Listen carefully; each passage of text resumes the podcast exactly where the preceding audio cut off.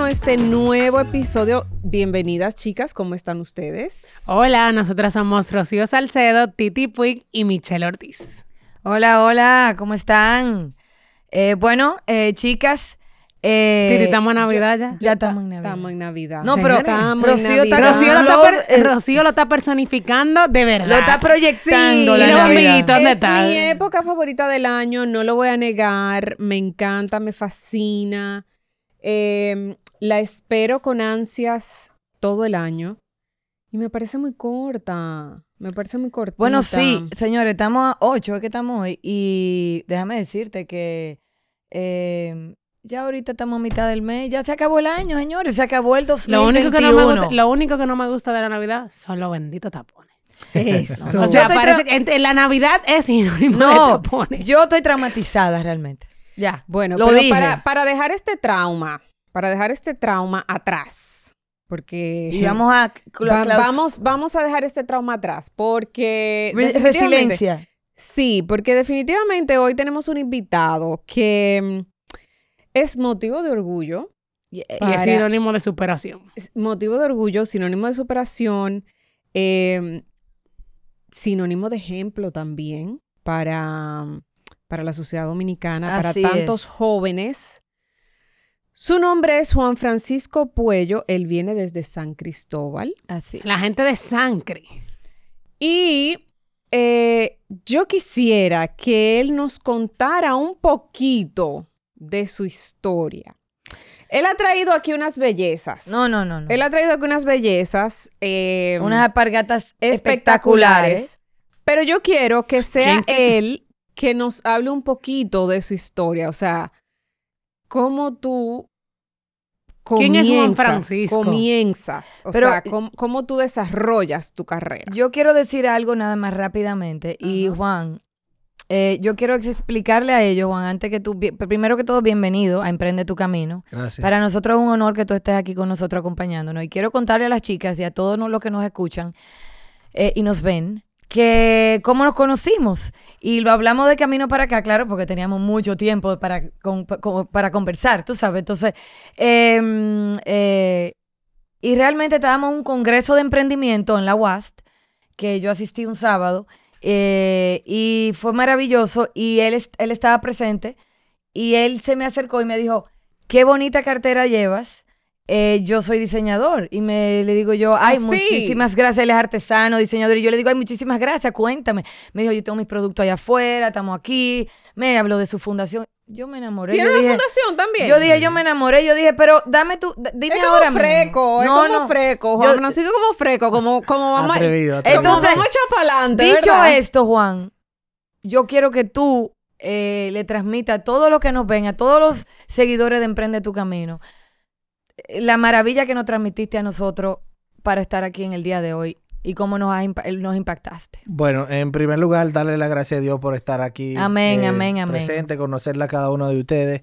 Eh, yo me siento emocionado a, a estar junto a estas tres damas tan bellas. Gracias. Ah, y talentosas, ¿verdad? Gracias, Claro que sí. gracias. Gracias por lo que me toca. Ahí, Exacto. no porque esa mujer buena Bueno, moza. eh, realmente eh, contar mi historia de superación un poco, eh, tal vez que muchas personas no la conocen. Yo soy un joven que a la edad de 8 años comencé a trabajar en la calle eh, como limpiabota.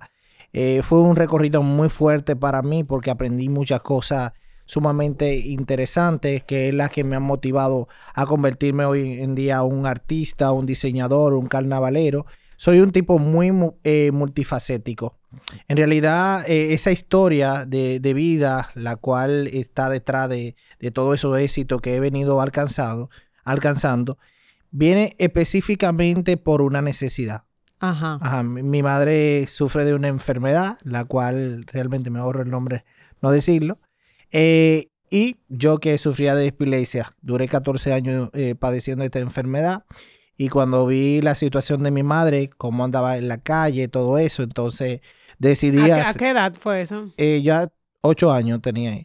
Eh, soy mellizo y viendo mucha necesidad en casa, mi papá que era un, un- un simple albañil eh, que no ganaba lo suficiente y toda la necesidad que había, entonces ahí decido trabajar en la calle.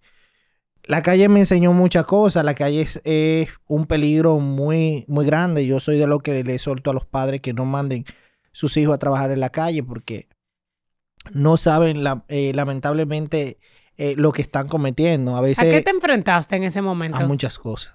Principalmente, bueno, abuso infantil, que es lo que más uno puede ver, eh, maltrato psicológico, vamos a decir. ¿Qué te puedo decir? mío. Y hay cosas que yo no las digo en público porque realmente, tú sabes, te Claro. tendría una, una consecuencia, pero convertirme hasta mula, tú sabes, para Ay, llevar algunas cosas, bueno. Una, una cosa, eh, a propósito que tú hablas de eso, muy poca, mucha gente em, tal vez no ve, o sea, y se habla del tema de que justamente inclusive los niños que piden, que piden en las calles, que no es como iniciativa propia, sino Sí. como que realmente hay un Hay un sector que puede un hay un impulso que pues, controla eso. Sí, hay un impulso por los padres. Muchas veces, eh, bueno, viendo la... mi papá, en un momento, no voy a decir que se convirtió eh, abusivo, eh, sino que mi papá me decía, mira, para que no estés en la casa, mejor vete a limpiar zapatos que esto. ¿Tú entiendes? Pero al a- en mi principio yo lo veía como una, como una fuerza... eh, Que te empujaba a seguir hacia no adelante. normal, ¿tú entiendes? Pero, Una imposición. Una imposición. Pero luego, luego poco a poco fui entendiendo que él lo, mm, lo hacía, era buscándome también una superación, porque él sabía que también estando en mi casa podía encontrar más peligro. Y uno, y una, uno, uno del ejemplo es- de hoy en día es la mayoría de los jóvenes. La mayoría de Y- los jóvenes en mi sector están perdidos. ¿Tú entiendes? Y, la los- diferencia en mi comunidad he sido yo. Juan Francisco, ¿y los estudios en ese momento? Bueno, era, yo recuerdo en un momento porque fui un, un jovencito muy inquieto. ¿sabes? Yo soy de lo que pienso que para mí no hay limitancia, ¿sabes? Eh, fui un joven emprendedor, eh, inventando, nunca jugué como un niño normal, que es otra aclaración que le quiero dar a los padres. Muchas veces los niños rompen los juguetes y los padres lo que le pegan a los niños pensando de que rompió el, juguete, pero no saben que el niño lo que está descubriendo es una capacidad más de inteligencia. Yo fui uno de esos niños que desbarataba mi carrito, mi todo, y creo que no voy, si, si lo hubiera registrado, hoy yo hubiera sido el, el inventor del dron. Porque recuerdo que en aquel momento, con a- apenas 8 o 9 años, yo inventé de un carrito un dron y salió volando y se desapareció. Bueno, y, y- y luego, tú sabes, eso fue en parte de mis inventos. Luego también inventé una, un zapato pistola, lo cual me metieron mucho Oh. miedo la gente, sí. Eh, yo inventaba chilena, cosas así que la aprendí en la calle, chilena, y luego de ahí fui como pensando un poquito más. y hice- Perdona mi ignorancia, ¿qué, ¿Qué es chilena? Exacto. bueno, chilena es una arma casera que tú haces, co- que coge tiro y luego tú le este- la, eh, lo, lo, lo- Pero lo eso no era muy peligroso para un niño de... Mm, bueno, sí, y real, realmente es ilegal, pero tú sabes que un- cuando uno vive en una comunidad eh, como es pobre vulnerable. y ¿no? vulnerable y hay mucho tigraje, entonces cuando hay Esa es la gente vida que tú aprendes. que de ven la forma. capacidad tuya, entonces te dicen, tú puedes inventar esto, yo claro que yo lo sé hacer, tú sabes. mi pregunta es, tú, tú has dicho aquí parte de las cosas porque dijiste, "Ah, hay cosas que, que no quiero ni contar. Sí. Y de esas cositas breves que has dicho, eh, ya uno pudiese imaginar eh, lo difícil que fue para ti. ¿Cómo pasas tú de vivir una infancia tan difícil a decir, yo voy a cambiar mi camino? Bueno, llega un momento en que uno, yo pensé que haciendo lo bueno, yo llegaba más lejos que haciendo lo mal hecho. Ok. Eh, realmente yo duré rodeado de un parque, de una policía, de, de mucho entorno peligroso. Y eh, siempre como, bueno, me convertí en un artesano porque hice mi primera limpiabota, diseñé mi propia limpiabota. Esa limpiabota tenía O sea, tu cajita. Ajá, tenía, eh, estaba pintada con un framboyán, tenía un reloj instalado, tenía un radio. la Wow. conservas Eh, no- tengo parte de eso porque tú sabes que la madera se daña, pero tengo parte de esas cosas en casa que en un momento la voy a armar porque eso es parte de la historia de crecimiento que he venido construyendo. Y como yo estaba siempre en un parque, ahí me fui rodeando de, de los grupos culturales. Y esos grupos culturales me fueron... eh, Como saneando. Ajá, saneando, aprendiendo técnicas de elaboración de careta, luego me fui a un mercado, compré un vestido y me vestí hasta de roba la gallina para salir a la Así. ca- a- a- en los carnavales. Y bueno, poco a poco fui mejorando la calidad de mi trabajo. Eh, muchas veces, yo duré casi cuatro años trabajando en una casa de cultura totalmente gratis. La gente me decía a mí, ¿y tú cobres? Yo le decía, sí, yo cobro cinco mil pesos. Pero yo nunca cobré un peso, más bien fue el conocimiento que me inculcaron. Hoy en día le doy gracias a Dios porque he sobrepasado hasta los mismos directores de San Cristóbal.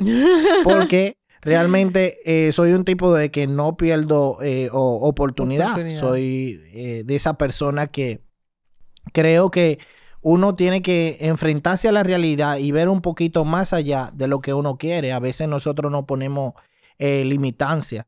Y para mí, el yo ver un presidente y ver a cualquier persona me da lo mismo. Yo he hablado con muchas personalidades nacionales e internacionales, como la reina Doña Sofía. eh, ¿Cómo? Sí, con el presidente Bill Clinton. eh, bueno, con algunas personalidades ya de... no- Señora, que eh, la personali- eh, personalidad realmente es Juan Francisco. Entonces, Estamos. No, No. no, no. entonces? ¿qué le digo? Eh, pero para mí no hay limitancia, no hay limitancia. Eh, Juan Francisco, cuando tú decides emprender este nuevo rumbo en tu vida, este nuevo, eh, este nuevo camino, em, decides también formar una familia, decides... eh, Mira, todavía yo no me he casado, todavía no tengo hijos. todavía no, no hijos. tengo- no. ¿Está en tus planes eso? Claro que sí. Pero tiene una pretendiente. Eh, no, porque yo te voy a decir una cosa. Realmente yo mm, tengo como mucha, mm, em, eh, ¿cómo es? Mucha responsabilidad en mí hasta ahora. Ok. ¿Tú entiendes? Pero sí creo, claro, que Te tengo lo que tener... pregunto porque es que te veo muy enfocado y muy focalizado. Te veo muy focalizado como en, en todas las cosas, en todos los pasos y en darle un, un giro a esa vida tal vez que tú llevaste en algún momento. Y, y tal vez quizás sea como el, el próximo paso que, que uno pudiese decir, bueno, e- esto es lo que toque. Sí, tú sabes que para formar una familia, ahora mismo yo soy de lo que pienso que yo tengo que encontrar una pareja con la misma altura mía. Es, Ay, ay, ¿tú entiendes? ay, Te vieron que no es una mera ay, química. Claro. ay, ay, No, ay, ay, ay. ¿Qué ¿Y cómo una gente Sí. a la altura tuya? Explícame a más esa pregunta, a ver, una espérate. persona que tenga más o menos una capacidad para entender que lo que tiene delante de él, de ella, Ajá. de él, eh, sí, delante de De ella, ella, es una máquina, ¿sabes? Es una máquina que vive generando ideas. Ok. Y para O sea, tiene que ser lo suficientemente creativa también, incluso. no creativa, ¿sabes? Tiene que tener cierto Pero tú te has criterio. topado con, con, con Claro, sí, parejas claro que sí. que, que entienden que tienen una Claro, máquina Claro que sí, enfrente claro que sí, claro que sí, y, lo he encontrado. y no han funcionado. ¿Por qué entonces? Bueno, tú sabes que yo soy un tipo que amo mucho el arte. Y a veces tú sabes que... El sé, arte es complicado. Es un poco complicada porque no todo el mundo se adapta a esa, Y no todo el, esa mundo, posición. todo el mundo lo aprecia. No, no es todo el mundo, pero hay un comportamiento, no sé si ustedes las mujeres, eh, bueno, no sé si ustedes tienen pareja que son, eh, pre- eh, ¿cómo es? Eh, actores de películas o de novelas. Ujú. Ustedes las mujeres se sienten celosas cuando una se Ah. están besando esto. O sea, yo soy diseñador de moda y cuando yo estoy, bueno, he tenido algunas novias que se me han puesto celosas por eso. Ah, por la Pero, modelo. y sí. Ah. entonces... Él trabajaba con Jorge Diep. sí, con Jorge sí, Diep, ¿por qué sí, tú me dijiste? trabajé con Jorge. Bueno, he trabajado para Elizabeth Morator, Raymond Design. Eh, le he hecho trabajo también a Yanina y he hecho varios, varios trabajos. eh, ¿Y no será en el fondo, Juan Francisco, que usted es un poco pícaro? no, Complicada. no, ¿Pícaro no? no. Lo no. que pasa, yo Pero soy un poco... Exigente. Esa No. sonrisita No, suya. no, yo soy un poco exigente. Ok. Sí, soy muy exigente eh, en todo, en todos los aspectos. Ok. ¿Sabes? En el Me imagino sentido- que para los artistas tienen eso, que para los trabajos Sí. tienen mejor lo, mejor lo desechan si no está como ellos quieren. no, no, no, así, no tanto No, pero hay algunos que Pero sí. yo soy muy Lo deja exigente, para otra mira. colección ahí. yo sí, con sí. la comida, yo soy un tipo de la, un tipo de persona que gasto más en comida que El otra amor cosa. entra por la boca. No. ¿Que en Claro, qué? claro, no. Que si el amor entra por la boca. dice- Que sí, no, no, que tú gastas más en comida que en qué. Sí. Que yo gasto Que más en comida. o sea, si, yo tengo que irme a un restaurante y cosas así, eso. Claro. sí. Ese tiene es un flow. paladar, el tipo bien. tiene un paladar fino. No, fino, chiqui, porque no, yo vivo ese estilo, a mí me gusta cocinar. No, pero eso yo invento demasiado. ¿Sabes? Porque por eso dije ahorita que Atención. soy un artista multifacético. Es artista Claro. multifacético. Un ching exigente, pero le gusta cocinar. Yo quiero, ajá, Ajá. No, no, no. No, no, yo solo quería que Juan me hablara un poco de su fundación, o de la Ahí fundación yo, de la que ahí participa, porque ahí eso, él me dejó un brochure y me encantó lo que vi. Entonces yo quiero saber. Bueno, eh, tú sabes que todo esto que la vida me ha dado, oportunidades eh, buenísimas. Yo he estado ya, perdón, en 14 países representando República Dominicana en artesanía, en carnaval, porque también me he visto de Roba la Gallina, 14 años También. representando este personaje. Es un personaje único, eh, el cual es, vamos a decir, el más, no porque yo lo diga, sino declarado por el mismo Ministerio de, de Cultura, uno de los de la roba la gallina más popular del país. Entonces este personaje lo hago yo. Eh, dentro de esta comparsa, aproximadamente 185 jóvenes van detrás de mí, eh, representando estos personajes históricos de la provincia de San Cristóbal y, y el eh, y del país. Y bueno, eh, dentro de los trabajos que nosotros hemos hecho, hemos hecho con, con la fundación. ¿Cómo eh, se llama la fundación? La fundación se llama Fundación Lucho por un Sueño. Ese, ese Ajá. nombre Qué me lindo. fascina. Sí. Eh, todos los nombres, yo soy un tipo de persona que trato de buscar los nombres que peguen eh, 100%. Un ejemplo, Cope Micro, que es la cooperativa que he creado, una cooperativa para, para microempresarios y emprendedores. Eh, tenemos también la Fundación Lucho por un Sueño, Disfran SRL, que es mi compañía de diseño eh, de moda. Y nada, No, pero ya está tu logo, que es una hormiga. sí, todo. Qué todo- pensado. Ah, toda la- todas las empresas tienen eh, una hormiga porque representan para mí esfuerzo, voluntad, trabajo, honestidad y confianza, que es lo que yo eh, represento en cada uno de, de los proyectos. Soy un tipo muy transparente, por eso realmente ahora mismo, Si tú eres tan Ah. transparente, ¿tú no puedes decir cuántos años tú tienes? 31. Ah, ok. No, para ver. 31. Fíjate, es jovencito. Pero bien vividos. 31, pero, sí, bien vivido. No, pero está bien, o sea, él luce Sí. joven, pero ya que tú estás hablando de transparencia, ¿verdad? Déjame Sí. yo, para- no, porque Sí. te, también te estamos haciendo aquí buscando la novia. Juan, realmente, eh, a, mí- Juan, a mí realmente tu historia me impacta muchísimo. Y, y, y bueno, a mí me encanta escuchar con, cómo tú te expresas. y Yo todo quiero, lo que tú yo, has dicho. hay algo que, que me impactó mucho de las cosas cuando estuve pues leyendo sobre ti y era, y es una frase, o sea, que tú hablabas en alguna entrevista que se te hizo, de que el que persevera triunfa y que las cosas no se hacen cuando tú quieres, sino cuando Dios Cuando quiere. Dios quiere. ¿Tú crees que a veces la gente forzamos eh, las cosas? Claro que sí. Forzamos el mingo. Mira, yo te voy a decir una cosa. ¿Por qué forzamos? Yo me di cuenta que for, eh, ¿Tú forcé- forzaste algún momento? Sí, el Premio Nacional de la Juventud. Demasiado. Ay, Claro, demasiado. Siete veces participé en el Premio de la Juventud. Siete y soy de lo que abogo que el Premio de la Juventud no debe de ser que el joven sea el que se reconozca. Eso tiene que cambiar.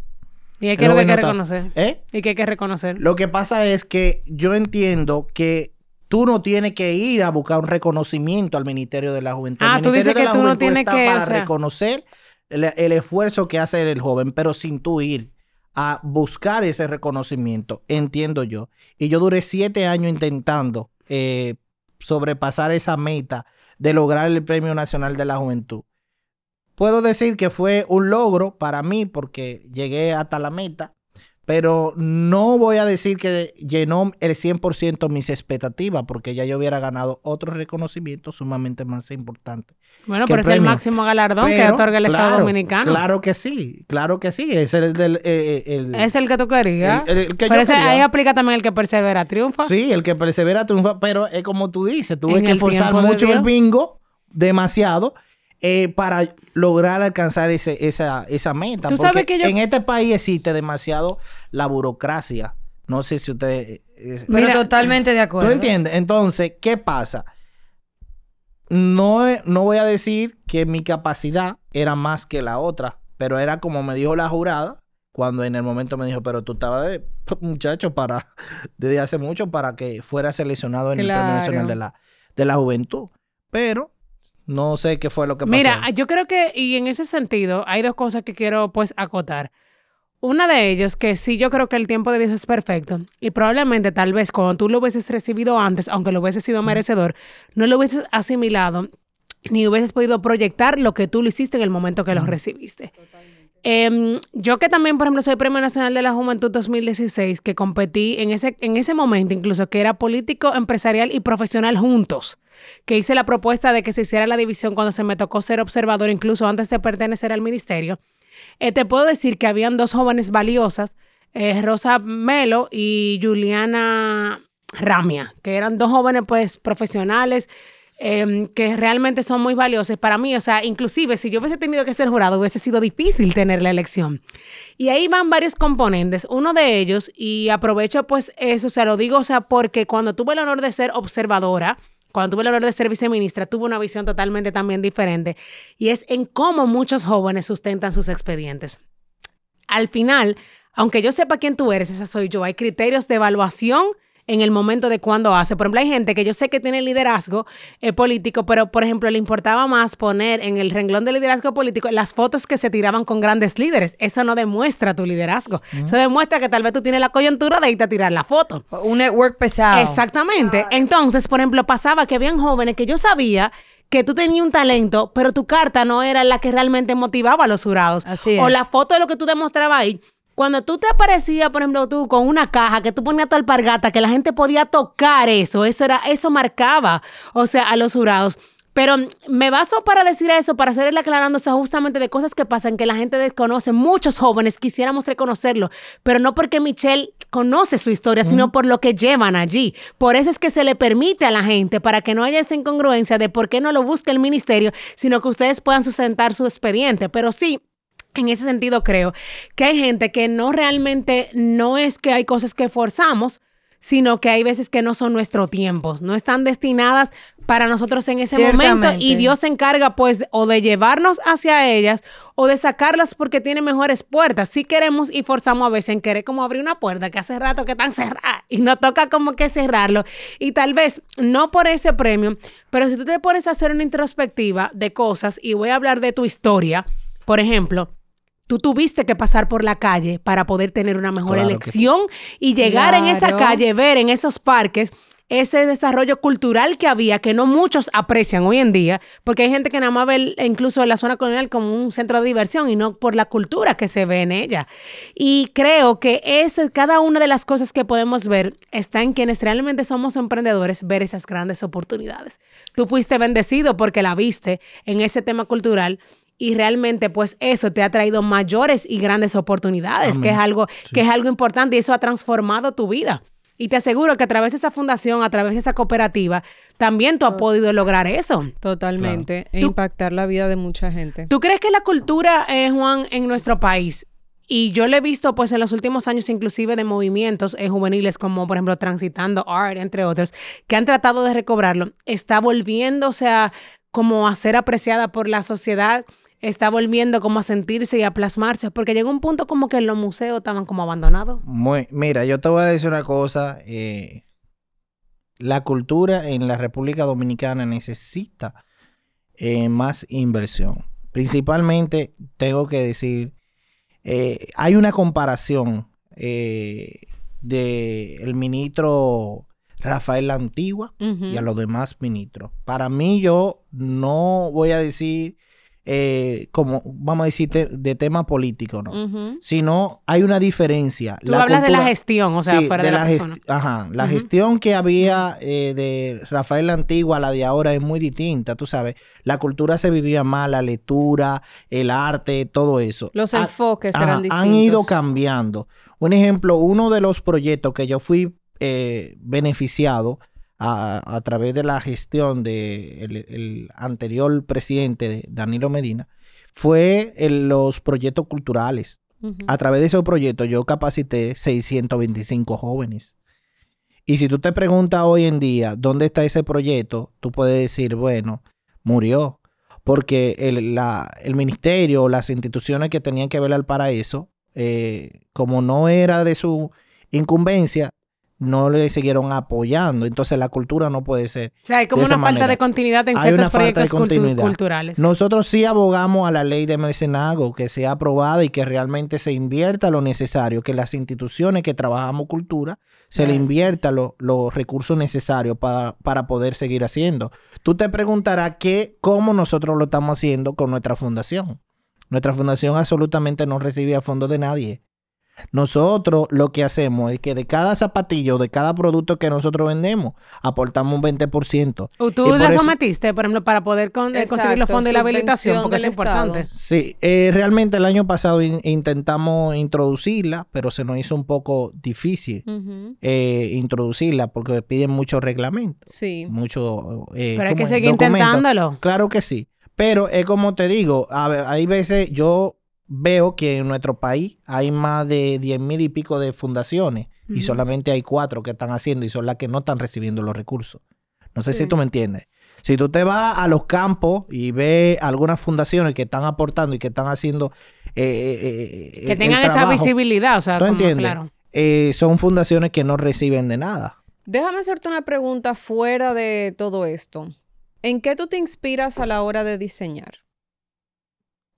Bueno, eh, tú sabes que nosotros los artistas somos un poco, ¿cómo decir? Del momento. Del momento. Pero también somos, eh, tú sabes, nosotros somos de la naturaleza, de los regueros, de las cosas, Ujú. ¿sabes? Todo eso son parte de la, de la inspiración. Yo soy un tipo que vivo demasiado la cultura, Ujú. ¿sabes? Todos mis proyectos van enfocados a la parte cultural y la parte social. Eh, hay, tengo asesores que me están diciendo, Francisco, tienes que cambiar eso de la parte social un poco menos porque te, te está desgranando, ¿no? A mí me encanta. La Las alpargatas que yo vi aquella vez, que vi el día que fuimos, nos vimos en la UAST. eh, las alpargatas, o sea, por ejemplo, em, eh, había una que tenía como la imagen de del Alcázar de Colón. eh, esta que trajiste que tienen la imagen de un mural de un artista.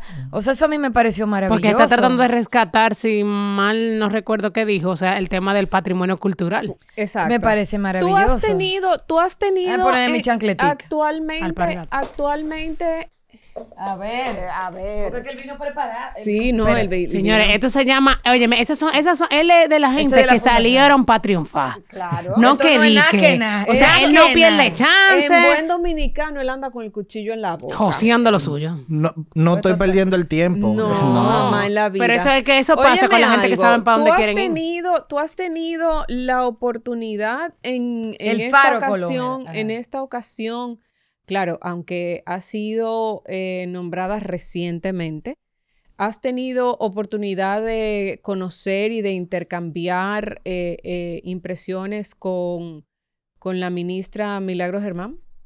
No, No. no, todavía no, no lo he hecho. No, voy a decir, yo no he tocado la puerta para hacerlo, pero tú sabes que ha sido un poco difícil llegar donde ella, ¿no? Ajá. Eh, pero sí me gustaría acercarme y presentarle la propuesta de lo que nosotros tenemos y- ver cómo... Y- ella, ella, ella literalmente, como, como era su programa, es una mujer muy chévere. Chévere, Sí, nice. chévere, nice. Eh, Aunque yo le escribí, le he escrito muchas veces por el programa y nunca me... Es parece un probable- community manager, Es probable ¿no que lo community, es probable que lo community, pero es un ser humano excepcional. No vamos a ayudarlo a Y, y Francisco con este tema. definitivamente, y Sí, ya te definitivamente, dejamos esa tareita y definitivamente eh, yo entiendo Que vale la pena. que promover este tipo de, de talento y de, y de ideas y de y, y- y resaltar eh, lo dominicano, definitivamente hay que apoyarlo. Juan, ¿dónde Se me ocurre Espérate. también. Ay, pero es que espérate, porque es que se me están ocurriendo muchas cosas. Ay, aquí, ya, de el repente. artista. Se inspiró Ay, no, es que se me están ocurriendo demasiadas cosas también, porque voy a involucrar también a otra amiga mía en este proceso. Voy- tenemos que tenemos que seguir en contacto porque se me están ocurriendo varias cosas. Claro. No, es que yo dije... y más cuando son manos dominicanas. Y más cuando son manos Ah, dominicanas. Ay, ya. Entonces se me están Papá, ocurriendo ya yo sé muchas por dónde va la cosas. cosa. Se me están ocurriendo muchas Juan, cosas. una cosa. ¿Dónde, te- espérate. dónde- dónde te ves en cinco años? Yo sabía que mis Bueno. amigas se iban a enamorar de ti, Juan, como yo, el día ese. De aquí salgo yo casado. ¿Cuál de están solteras? Eh, Bueno, aquí ya, es- aquí, no, no, aquí no, aquí no quedan ya. aquí, aquí estamos jodón, pero no importa. No, yo te digo, te mira, tiré la Te, foto te de- adoptamos. Sí, Mira. mira. yo le tiré una foto y le dije, me la están enamorando.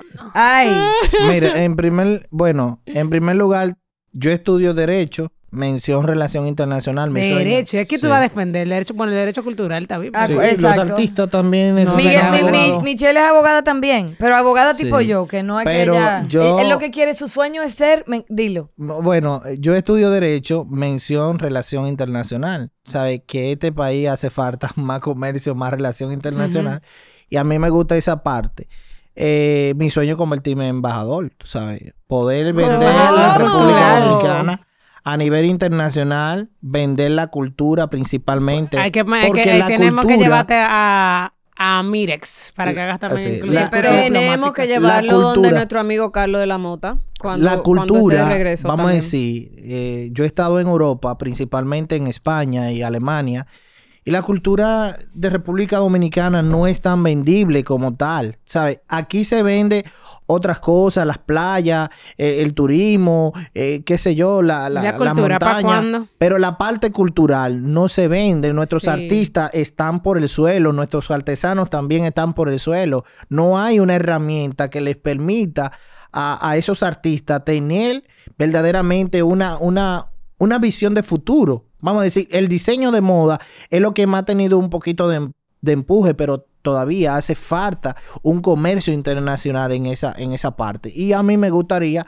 tomar esa posición como embajador, vender lo que es el diseño de moda, Qué lo que es la artesanía, lo que es la moda y, eh, perdón, lo que es las obras de arte, como los pintores, de art- eh, los artistas plásticos, y eh, comercializar esa parte. Me fascina. Bueno, señores. Y verme, ya Ajá. como artista, diseñador, bueno, mi sueño desde un principio era convertirme en el nuevo vocal de la renta. ¡Ay, Super- ¡Epa! ¿Tú entiendes? Lo dijo. Epa, Tú sabes, epa. tener mi propia línea de perfume, mi propia línea de zapatos, mi propia línea de chaqueta, mi propia línea de vestido.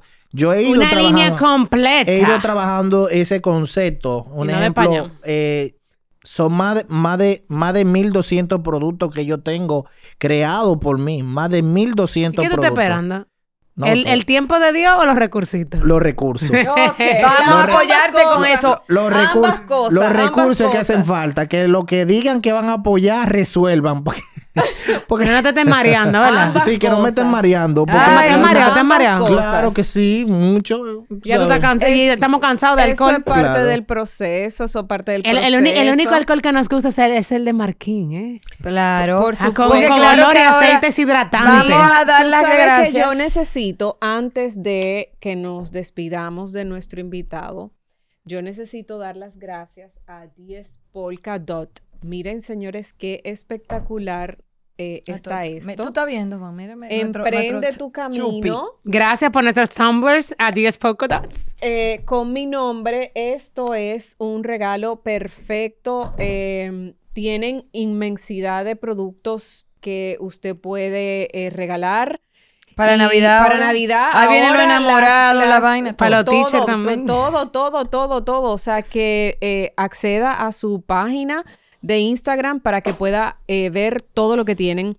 Y, y, señores, vamos a apoyar lo nuestro. Apoyar lo local también. Y quiero dar las gracias a Marquín, como siempre, por apoyarnos. Claro. Marquín Señor. que me debe mi olorcito navideño, Sí. pero Ya me- Ya me, todavía ya me eso- dijeron que la semana que viene se va a eso- a a no, pa- de aquí al 24 yo voy a ser feliz. No, antes de eso. Ok, está bien. Y a The Box Working Space. Ay, nuestros aliados Nuestros siempre para aliados nuestras reuniones siempre. estratégicas. Y quiero aprovechar y dar las gracias a la empresa de Juan Francisco, que se llama Dix Franco. ¿Cuáles son las redes? Co- miren mis alpargatas. Yo quiero la mía, ¿eh? Sí, mire, señores, de jean reciclado, que es Bueno. um, sustainable, ya tú sabes, sostenible. Eso era una blusa, una blusa. No, un no, ejemplo. Eso no. era una blusa. Ajá. Todo Y lo- ahora son un arte en, el, los pies donar- de Titi. Ustedes pueden Sí. donar O sea, nosotros te podemos donar piezas. Ajá, Yo te voy a... Exacto. Yo estoy enamorada de mis alpargatas. Hacemos bolso, cartera, zapatos. Ay, pero yo estoy casi rompiendo esta blusa para hacerme una alpargata. No, no, y chula que está, y chula que Por está. Y quiero decirte, exacto, Frank, ¿cuál es eh, tu Instagram? Disfran SRL. eh, ahí está en la parte trasera Sí. de la. Dix podemos- Frank, ajá. exacto. También en nuestra, de, eh, la cuenta de nuestra fundación se llama Fundación Lucho por un Sueño. Estamos en San Cristóbal, en Madre Vieja Norte. Actualmente estamos capacitando 166 mujeres eh, de esa comunidad en, Wow, Sonajero, que me preguntaste ahorita, ¿qué Sí, hacemos con sí. la fundación? La fundación realmente capacita a las mujeres, le enseñamos, no le damos. ¿Saben? Nosotros somos de lo que... Bien. Enseñamos a En- pescar. ajá, eh, la enseñamos a emprender y a, que- y a ser eh, microempresaria, como quien dice, para que ellas puedan ser sustentadas y no sean maltratadas por tantos hombres que hoy en Eso día merece un creen- aplauso. Creen que no salieron de creen que no salieron de una madre, ¿sabes? Yo soy de lo que, bueno, ya por mi sentimiento de niñez valoro mucho a las mujeres Sí. y creo que ellas son el, el, el relevo de, de, de, de muchos en, en, en par de años. Yo sueño en que tengamos una presidenta eh, muy pronto en el nombre Ay, de Jesús. chichi. abogo- Amén, amén. y Ya abogo- y abogo y apoyo a las mujeres. ¿Por qué? Porque son Mujeres más ordenadas, son más eficientes a la hora de dar respuesta y son de, verdaderamente son las que saben dar eh, una seguridad. eh, Siento como una la- mujer que te impactó en tu en vida y te claro. empujó en tu Ya, carrera. de ya. verdad, muchísimas gracias por acompañarnos. Para nosotras así, para nosotras ha sido un placer conocerte, poder Gracias. Eh, conocer un poco de tu historia, eh, saber que existen jóvenes con la voluntad y el deseo de hacer las cosas de manera correcta, eh, de saber que el camino fácil no necesariamente es el ideal. eh, Y que en las adversidades hay grandes oportunidades. Exactamente, Sí, y que en las adversidades hay grandes oportunidades y que hacer lo correcto siempre trae sus grandes recompensas. Amén. Muchísimas gracias. Gracias. Chicas, hasta un próximo episodio de Gracias. Emprende tu camino. Gracias. Ya está preocupada. Chao. Ah, Chao, gracias. Faltaba el chao. Eh, claro, es que si no, no se puede acabar esto. Esto no se puede acabar. Gracias por acompañarnos y a ustedes, chicas, un placer siempre. Y Juan Francisco, compartir contigo ha sido un honor. Gracias. Un honor. Un abrazo. Buenas Igual. noches. Chao.